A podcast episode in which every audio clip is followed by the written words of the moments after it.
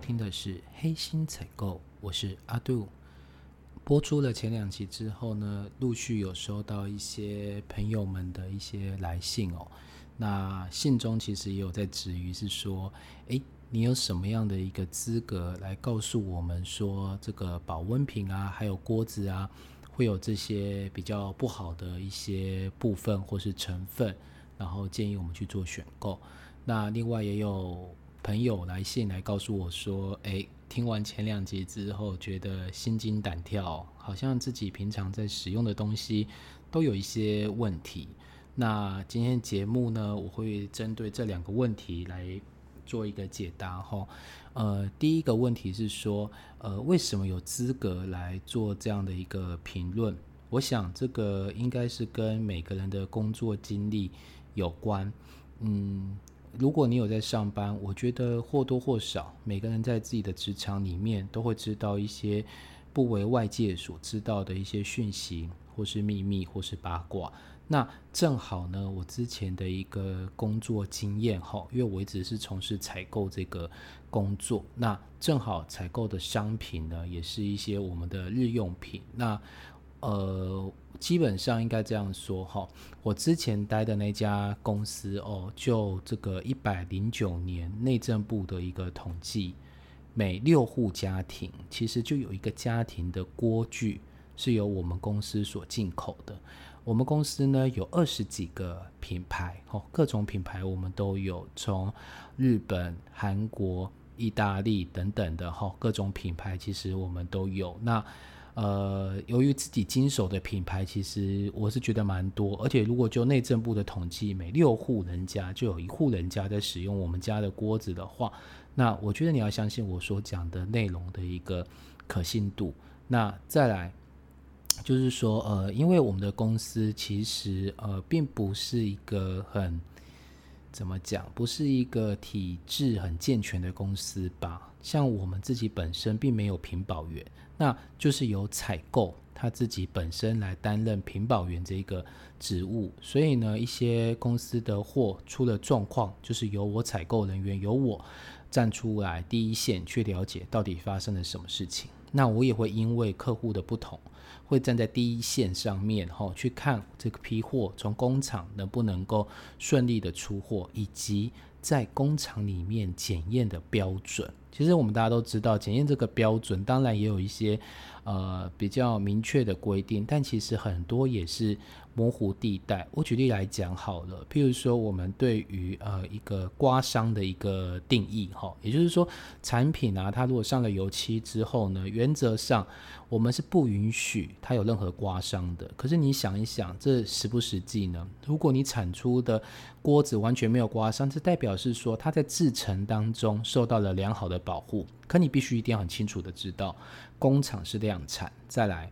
大陆的工厂大部分并不是自动生产线，它是人工在做生产的。那怎样的生产会有效率？我举例来讲，呃，譬如说，我们从这个 A 关卡要到 B 关卡的一个运送过程，它是怎么运送的？它不是像我们想象中的啊，我们要把锅子。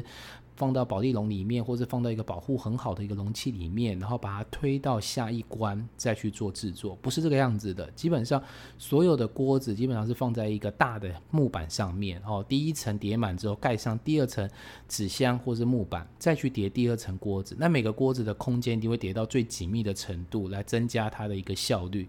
所以我可以这样讲哦。光是一个刮伤，其实在整个运送过程就可能会造成的刮伤。那当然，我们在品检的标准上面就会告诉大家，那刮伤也有个容许程度。譬如说呢，你的点跟点之间，你有两个点伤哈，一点一点的伤害的时候呢，你的距离要在两公分以外。好，那两两公分以外啊，这样一个标准的一个界定哈，那你必须要知道一件事情，在你目视的时候，你看不看得到这两个点？说实在，这是非常主观的东西。也就是说，你觉得看得到，你就看得到；你觉得看不到，就看不到。怎么这样说呢？因为假设今天我们跟客户当已经把这个交期给预定好了，那在工厂可能在装柜的前夕，我们才去做验货。那我们发现，糟糕，这批货里面有大量的不良，不能出货。那你觉得客户能够接受我们的说法，说因为呃工厂制造大量不良，所以我们的交期会延后吗？我觉得客户只会一个很简单的反应，就是所有的东西不都你在说吗？对吗？你可以讲说啊，今天工厂停电没办法生产啊，最近海关检查比较严格，你的货被卡在海关那边。那客户是不管这个的，客户就是时间到我就收到货。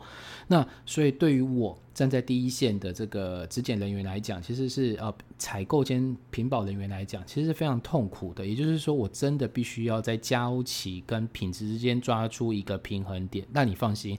这个平衡点只要一抓出来，就有可能会发生我前两集所说的一些事情哈。那后续我还会针对这个，譬如说保温瓶或锅子，再做更多的一些解释。如果可以，我尽我所能的看能不能推荐一些比较好的产品给各位。那这个我后面会再去呃再去做些整理，再做成在之后的一个节目。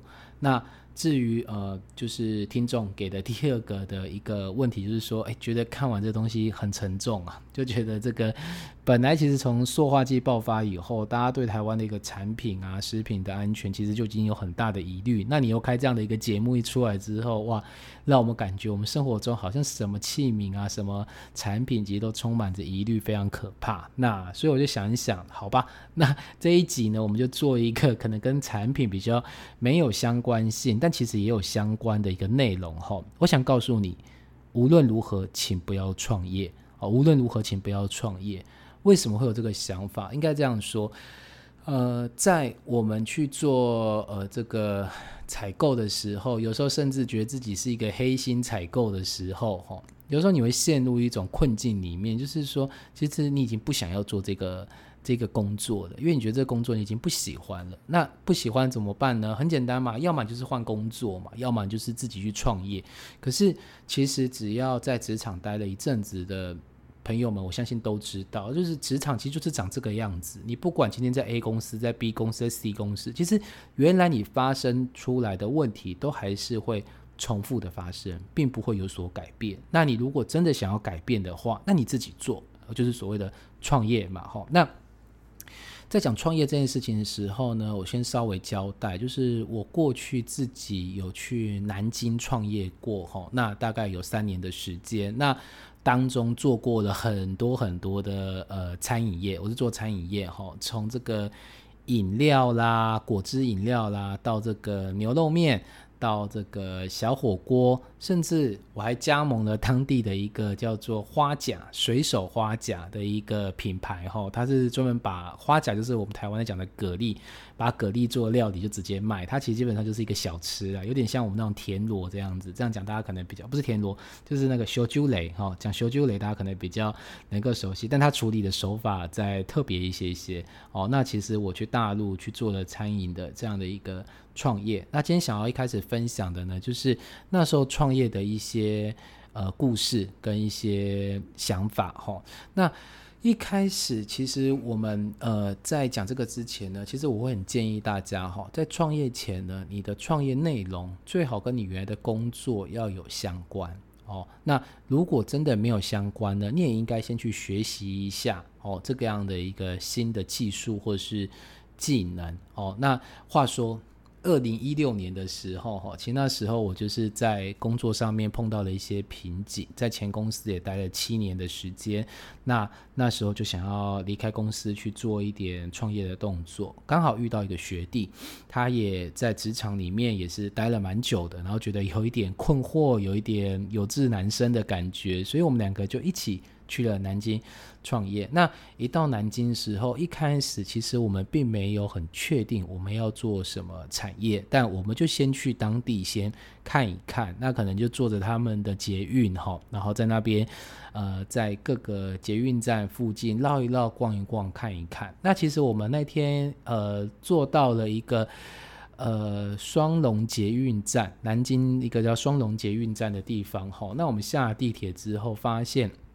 这个捷运站，它的后面有一条步行街，很像我们那个台北的西门町哈，就是有蛮多的，就是说有有一些它并不是在这个店面里面的哈，它还会有点小小的路边摊的形式的地方哈。那这个双龙街呢，它呃双龙捷运站哈，它基本上是三所大学所汇集成的一个步行街，那人流非常非常的大。那那天我们其实一到那边的时候就觉得哇。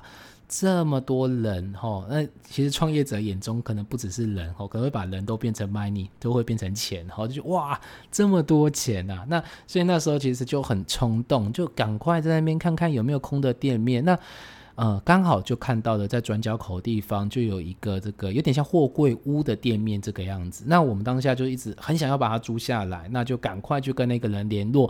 那反正谈的也还 OK 啦，他就是说 OK，那这条这个店面可以承租给你们哈。那我还特别要求他说，哎，可不可以不好意思，因为我们才刚来这边，那资金什么都呃准备都还没有好，那可不可以我们签完约之后，你再多给我们一个月的试营运期哈，就是包括。装修啊，等等，那那个人其实也同意了。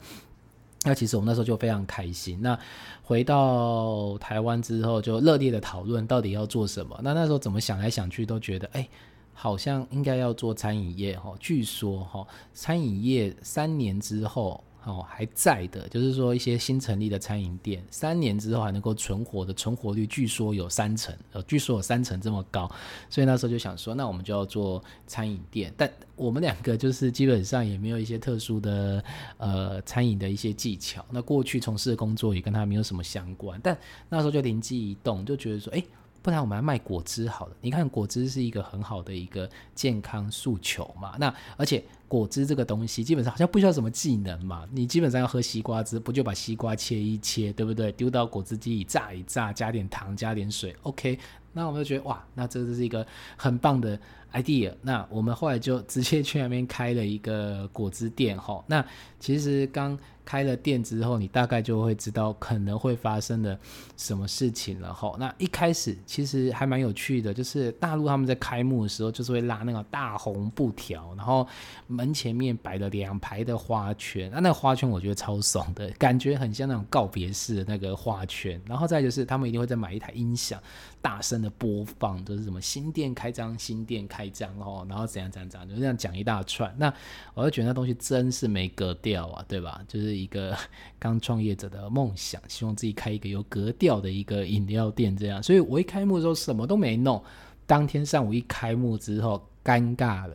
没有人觉得你开幕了，整个早上没有卖出任何一杯饮料。那下午的时候，马上跟我学弟说：“你在这边等着，我马上去订花、做布条，然后去买音响。”对，就觉得啊，不管，就是跟他们一模一样。那时候还自鸣得意，想说：“哎，你看，这是创业的好处，在公司里面发现一些问题，想要改变，那可能老板卡在钱，卡在哪里？反正整个行政效率很慢。那觉得自己创业了，哎，不一样喽。我觉得我缺了花，缺了布条，缺了音响设备，马上买，马上就有。那真的很。快的，我们就把整个场面摆开。第二天早上的时候，其实这些东西已经准备好开始卖了。哦，那第二天开始之后，就是陆陆续续有一些人来买饮料。那数量其实要多不多，要少不少。到了隔天也是一样。结果到了第四天的时候，惨了，碰到南京的这个梅雨季吧。吼，那陆陆续续这个雨就下了五天还是七天，其实我有点忘了。那当下的心情就是整个尴尬。还记得我一开始讲的，我们选店的地址 是在步行街，哈。那步行街顾名思义，没什么遮雨的一些建筑物。那所有人要来逛这条街的时候，基本上就必须要打着伞。那下雨天基本上要出来的人就少了嘛。你再想想，更何况它附近是大学，大学生也是很懒的，就下雨根本就懒得出来嘛。所以就记得大概从第四天开始的一周吧，那生意就是惨到不行哦。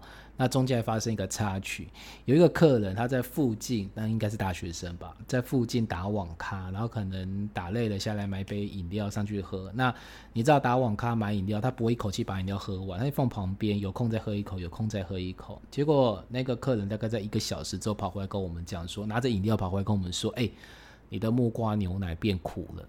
哦，我跟我学弟两个人懵掉，想说木瓜牛奶。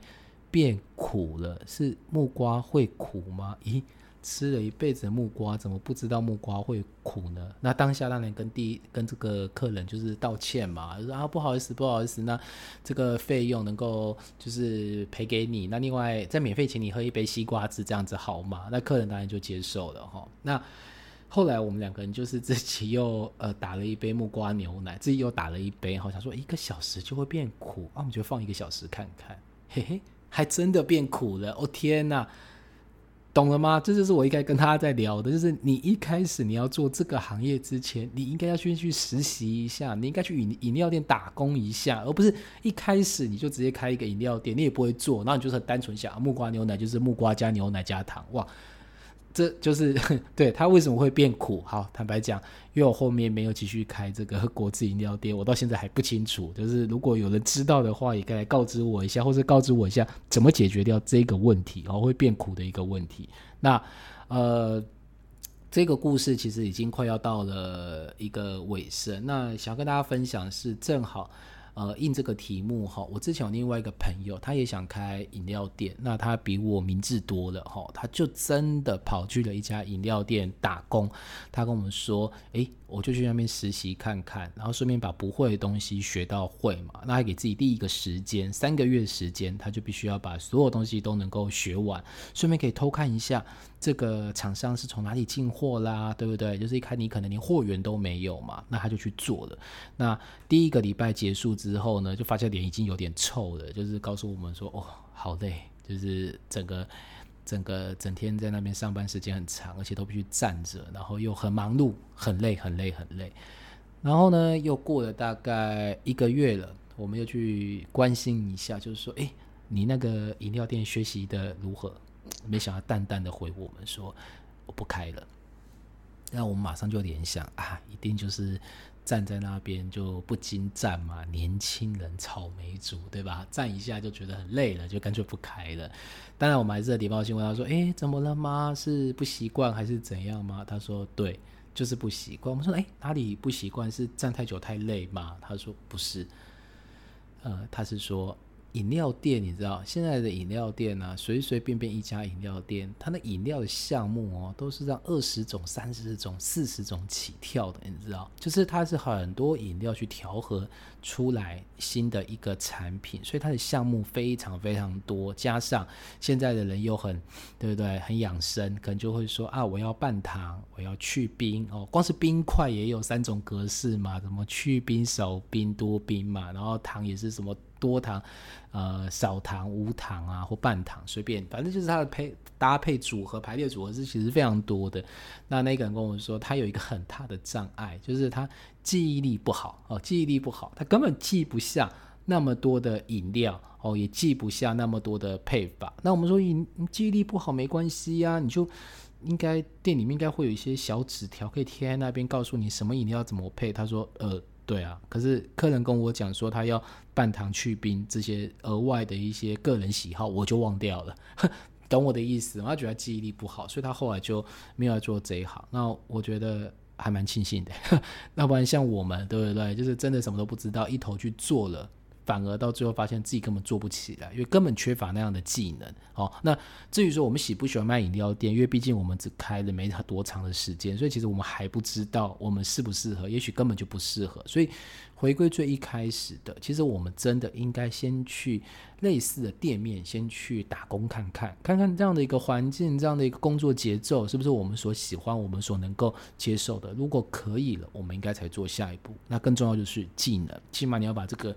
技能给学会嘛，不要在那边瞎搞乱搞。对，那最后这家店后来就是呃转让出去了，就是让呃后面的人去做接手。那还好小赔啦，就是呃下一个接手的也是一个妈妈哦，刚要出来创业，就是其实对于市场也不是很熟悉，所以就是。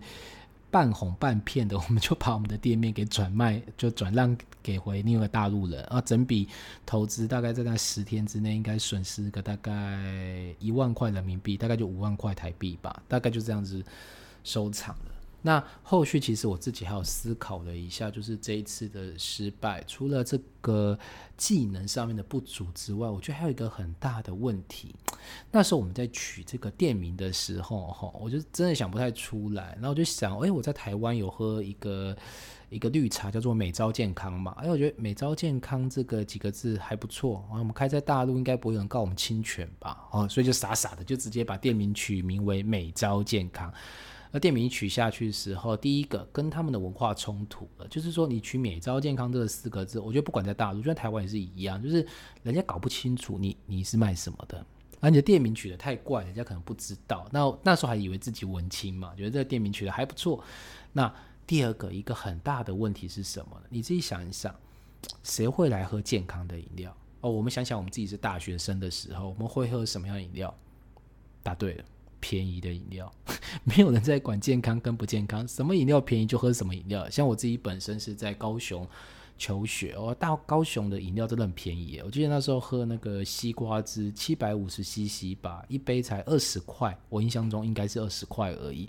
对，那那时候我们会去买的就是那种饮料。那你说，哎，是因为健康喝西瓜汁吗？No，不对，不对，就是因为便宜，就是便宜。大学生谁在管你健康不健康？大家就看那价格。但是我们在卖纯果汁饮料的时候，其实价格本来就会比别人高啊。对啊，那所以你的客群会不会买你的饮料？尤其我们开的是在大学步行街，那还是很。拼价格的，对大家大学生没多少钱，大家还是会去去选一些比较便宜的饮料。那比较贵的果汁饮料，恐怕就不是他第一首选。那后来我又再想一下，那果汁饮料适合开在哪里？哦，以前常听人家在讲，他们就是说，哎，你有没有发现麦当劳跟肯德基都开得很近？他就说，反正其实只要有一家去做完市场调查，在那边开了没多久，另外一家就会跟进，就开在他的对面嘛。哈，这是什么？是市场调查。那所以我觉得啊，我上次开这家店的时候，其实也应该做一下市场调查。什么意思？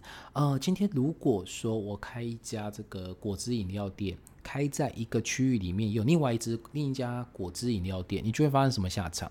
其实是不好的下场，因为两家人会去抢客人，可能会进入竞价的空间，这对彼此来讲利润的损失都不是好事情。那你到底应该要选择什么样的店旁边来开呢？我想一想，美招健康它的这个取向毕竟是健康的，那是不是我们能够去找另外一种健康的店开在它旁边呢？譬如说，呃，马可波罗的面包哦，台湾的马可波罗面包，它就是讲这个五谷杂粮制成，非常健康。那你想嘛？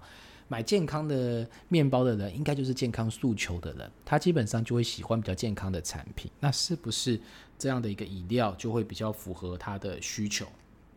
对，所以我那时候觉得说，后来就是自己在思考、在反省的时候，觉得哎呀，可能我的店面真的是选错了。这除了没有技能之外呢，店面选错也是一个很大很大的失败点，也是很大很大的一个问题。总之。就是作为下一次自己要创业的一个 参考，反正事情已经结束了嘛。OK，那后来就是呃，我们虽然把前家店转让掉，但是对不对？我们的精神打死不退，才刚出去。呃，才刚去大陆不到两个礼拜，难道就说撤回回撤退回台湾吗？太丢脸了，做不到。所以后来我跟我学弟两个人又商量了一下，就决定我留在大陆继续找门面，然后继续找门面。那这一次当然吸取上次的教训，就是觉得这个地点也很重要，产品定位也很重要，所以就认真的去找了一些社区型的，就是。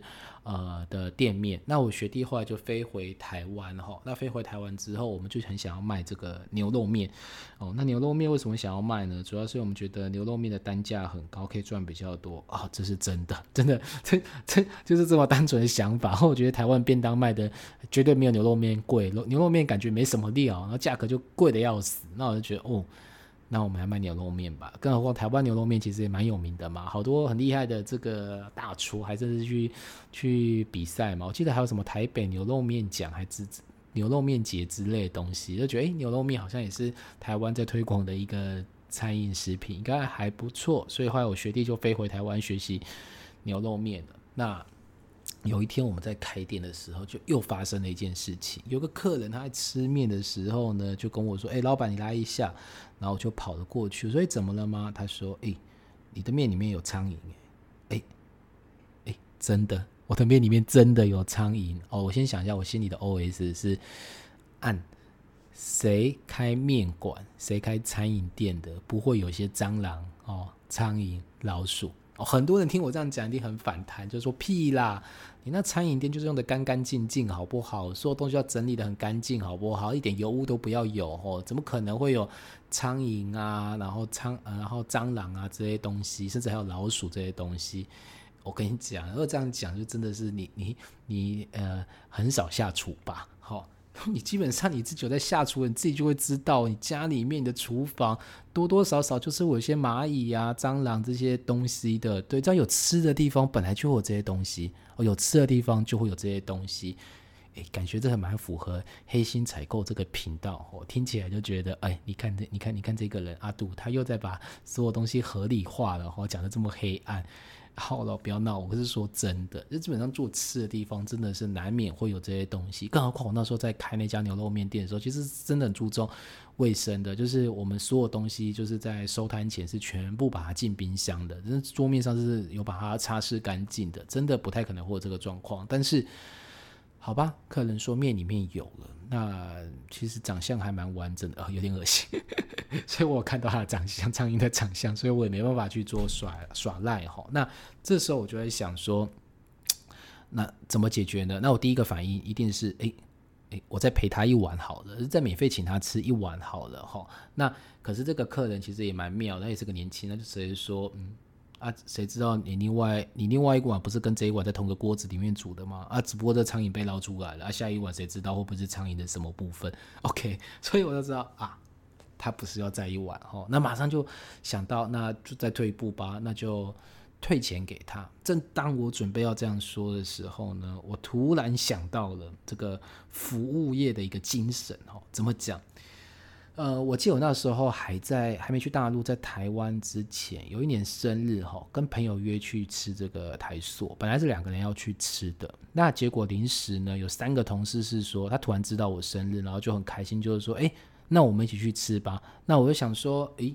好啊，那不然就一起去用餐嘛。对，结果呃，台硕的这个定位人员就跟我讲说：“哎，杜先生，不好意思哦，因为你一开始说两个人，那我们目前这个场内已经没有两个人的座位了哈，可能要请你再稍等大概半小时。”那我就 OK，那我就在旁边等嘛，想说啊，自己临时改变人数，这真没办法。过了半小时之后，服务生又跑出来说：“啊，杜先生，不好意思，可能还要再等半小时哦。”那我想说也无所谓啦，反正跟同事在门口聊天，而且搞不好不用半小时就有座位，就决定再等一下。结果直到等了大概一个小时之后呢，这服务生又跑出来说：“啊，杜先生真不好意思，我们的客人还没用完餐，可能还要再请你稍待半小时。”那我当下坦白讲，虽虽然本来觉得是自己理亏嘛，就位置没订够，但最后面就忽缘故等了一个小时，其实也是有一点小火的，就想说算了，那没关系没关系，我跟他说，那我们去隔壁去别的地方用餐就好了，就。就准备要离开了，那这个服务生马上，呃，可能是用对讲机直接跟他们店经理沟通哈，那所以呢，店经理马上就冲了出来，然后就是就拿出他的名片跟我说，哎，杜先生非常不好意思哦，我是店经理某某某哦，那这张是我的名片哦，今天非常的抱歉没有帮您安排好的座位，那这张是我的名片，下面有我的手机，下次你来我们台塑牛排用餐的时候，只要你打这支电话，我一定会帮你安排出位置来。那我当下就拿了他的名片，其实也觉得哦。那那就这样吧。然后他突然从身后拿出两瓶红酒，他说：“啊，这为了表达我们的一点歉意哦，那这两瓶红酒就送给您，当做您今天的生日礼物哈。非常抱歉没有让你用到今天台塑的一个餐点。那我当下拿了那两瓶红酒，也觉得诶，稍微心情又好了一点点，就觉得嗯不错啊，就就是免费的嘛，对吗？那他有他的诚意了，那我也接收到了。那后来就跟同事们就在附近吃饭了，然后。大概吃了半小时左右，手机就响了，就一个陌生来电。那我接起来，他就马上表达说：“哎，你好，我是台硕的店经理。”我心想：“哎呦，台硕店经理。”马上联想：“哎，我刚刚对我刚刚去吃台硕，本来已经差点忘记这个人是谁了。”然后就想说：“啊。”昨天非常抱歉哦，今天没有让你用到餐。那我们现在有座位了，不知道您已经用餐了吗？那我就说，嗯，对对对，不好意思，我我我已经吃饭了，没关系。他就说，哎呀，这样子，您是在这附近吃饭吗？然后我就顺便讲出了我在吃饭的那家餐厅名字。他说的好的好的，那呃，为了表达我们的一个歉意哦，稍后我们会送点小礼物给你。我想说，嗯，稍后你会送点小礼物给我是什么意思？是折价券吗？啊，这种简讯发个折折价券过来吗？结果没想到，大概就差不多十五分钟左右哈，就在我用餐的地方。就看到两个穿西装的人，哦，那个台塑西装牛穿穿台塑那个工作服的人就走了进来，前面那就是店经理，后面就是那个服务生，然后店经理就带着那个服务生到我的窗边，就是说杜先生生日快乐，这是我们台塑牛排送您的蛋糕。然后还会说，那需不需要帮你唱生日快乐歌呢？我当然马上阻止他，不要不要不要，很丢脸，这不是你的场子哦，在台塑牛排里面唱生日快乐歌还蛮还蛮 OK，但是在别人店里面唱太奇怪了。但我真的当下就对他印象非常的好，我觉得哇，台塑牛排的服务真的很到位诶。那为什么会这样想呢？我觉得他应该是呃，先让我的情绪平复了下来，从一开始有点不耐烦、有点生气的情绪，然后。让我平复了下来，那后面又给我了一些意外的一些补偿哦，然后甚至感觉他还亲自的又来了，出现了两次，这样让我真的觉得还感觉蛮不错的。所以当下回到刚刚那个苍蝇的故事里面哈，那当下我本来是想要退钱给他，那后来又想不对。其实你这一碗面也没多少钱啊，客人现在是 emoji 不爽，是心情不爽诶。对啊，你你去退给他什么意义？那钱本来就他的，对吧？他而且根本没付钱给你，所以我马上就想说啊。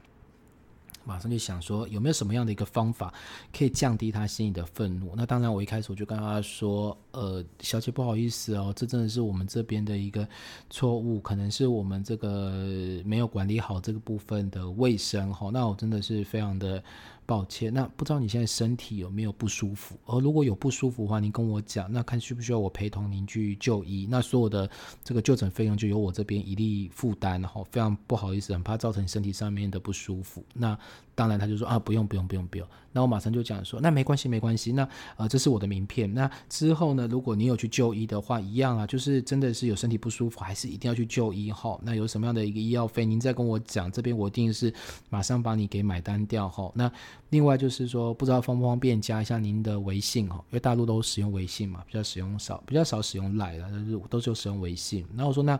方不方便加您的微信？那我后续会赶快把我的厨房的整个卫生条件做一个比较大的一个流程上面的改造。那一定要跟您汇报。那希望你能够再给一个面子，再来我们这边看看，来我们这边试试看。我相信一定会有很大的改善。那可想而知，就是当下大概他也没有再讲什么就离开。那我记得我到隔天就赶快。就你定一个 SOP 的一个做法啦，然后再赶快打电话跟他回报，就是用微信的方式再跟他解释一下，然后跟他讲说欢迎他今天晚上在我们餐厅用餐，那我们会免费的提供他一份餐点哦。那他当天晚上真的来了，对，那当然来的时候我们就在旁边聊天嘛，那聊的时候当然。呃，就是就是感觉比较融洽嘛，因为其实我做错事嘛，一定要是比较讨好式的跟对方聊天嘛。那后来对我们印象不错，你知道吗？就到了隔天他又来了一次，那这次他不是他自己来，他带着他爸爸、他妈妈还有他弟弟一起来，一家四个人到我们的餐厅用餐。OK，那我觉得这件事情其实处理的还不错，就是说当发生问题的时候啊，客人反映一些问题的时候。我们不应该直接去处理事情，其实我们真的应该更应该去处理是人的心情问题，因为当下他一定很生气，然后觉得不可原谅。那你要如何让他把这个情绪先荡下来，然后接受到你的诚意，乃至于你做出更好的一个回馈，就告诉他，好像把他当做一个有没有很大的股东，还跟他回报一下我怎么样去做改善。那这种情况下，他觉得他受到尊重了，那后续当然就会带来你更多的商机跟机会。那我觉得像我那家小店也是开在社区里面，那我相信这样的一个感受，他不只是只会带他爸妈来用餐，可能他爸妈也会去跟他的左邻右舍讲。那对我的生意来讲，当然就是一个更好、更正向的一个发展嘛。那所以我觉得呢。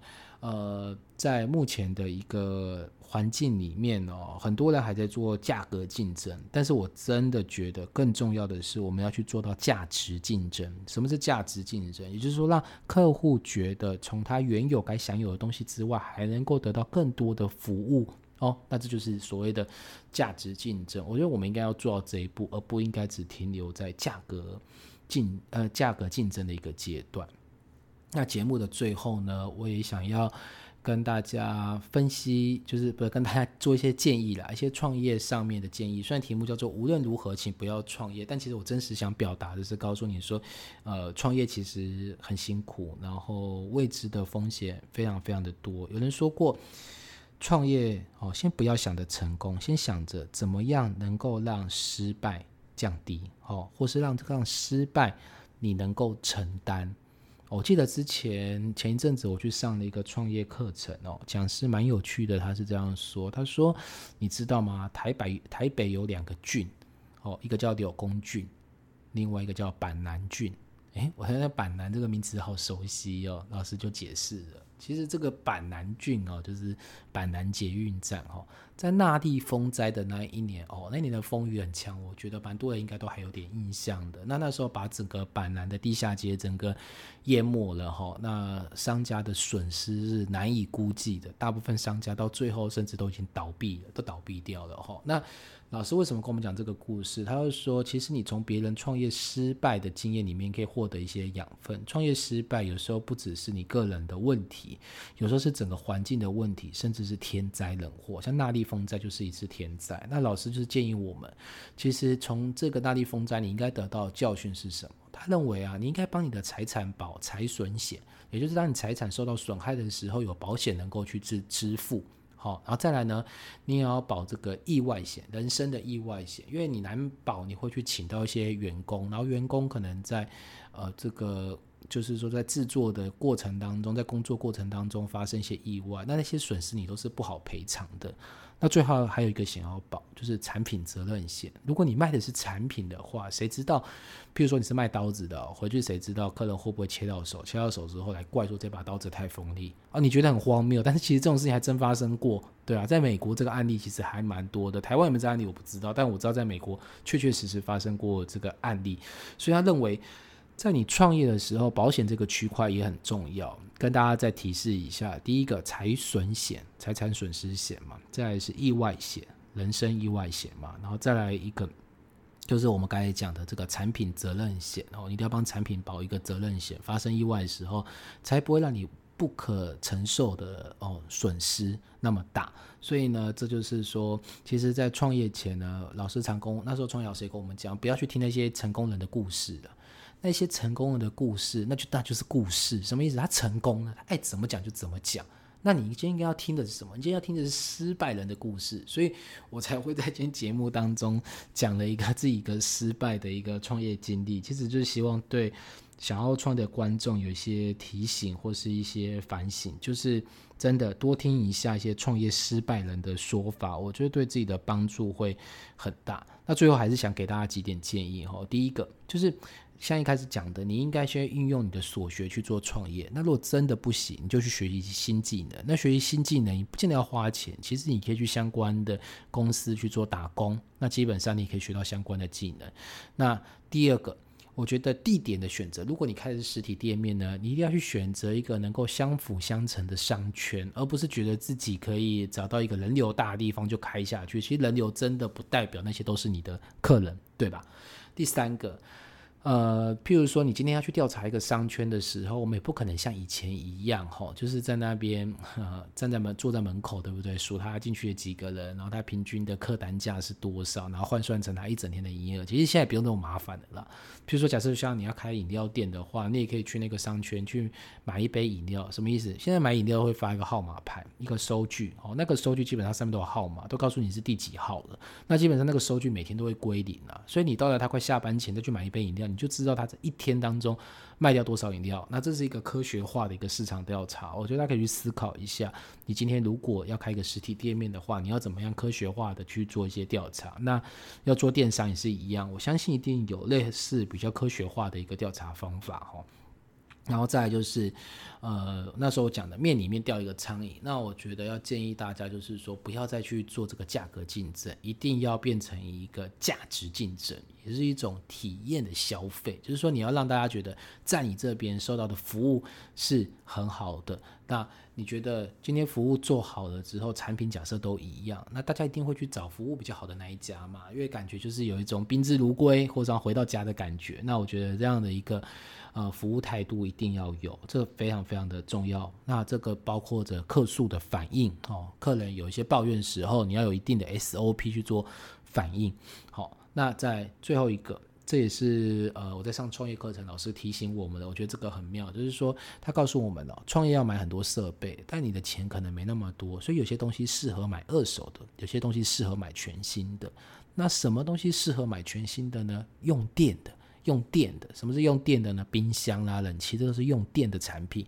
你要买新的，千万不要去买二手的，因为二手的真的很容易坏。你买回来之后，其实没多久就坏了。这个其实大家都可能很多人都有过类似经验哈。那二电用电的东西，尽量不要买二手的。那什么东西买二手的呢？不用电的就买二手的。什么是不用电的？桌子啊、椅子啊这种东西，其实说实在，你去买二手的，他只要敢拿出来卖，他也不会卖相太差的啦。基本上那东西大概有就八九成新的东西，一般人是不会在意的。所以只要不用电的，其实你就可以去买二手的。那最后也想提供大家一个，就是一个比较科学化的一个评量方法哈，就是在网络 Google 哈，你可以去搜寻一个东西叫做。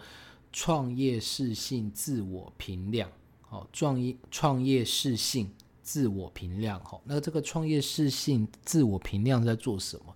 它基本上是把一些创业人必须哦，或者需要可能需要具备的特质，它把它罗列出来。那它有这个评分，有这 A、B、C、D 的选项让你去选。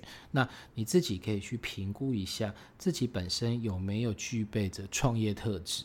哦，那如果最后得分你已经高于这个创业的呃适合创业得分，那非常恭喜你哦。那如果你没拿到呢？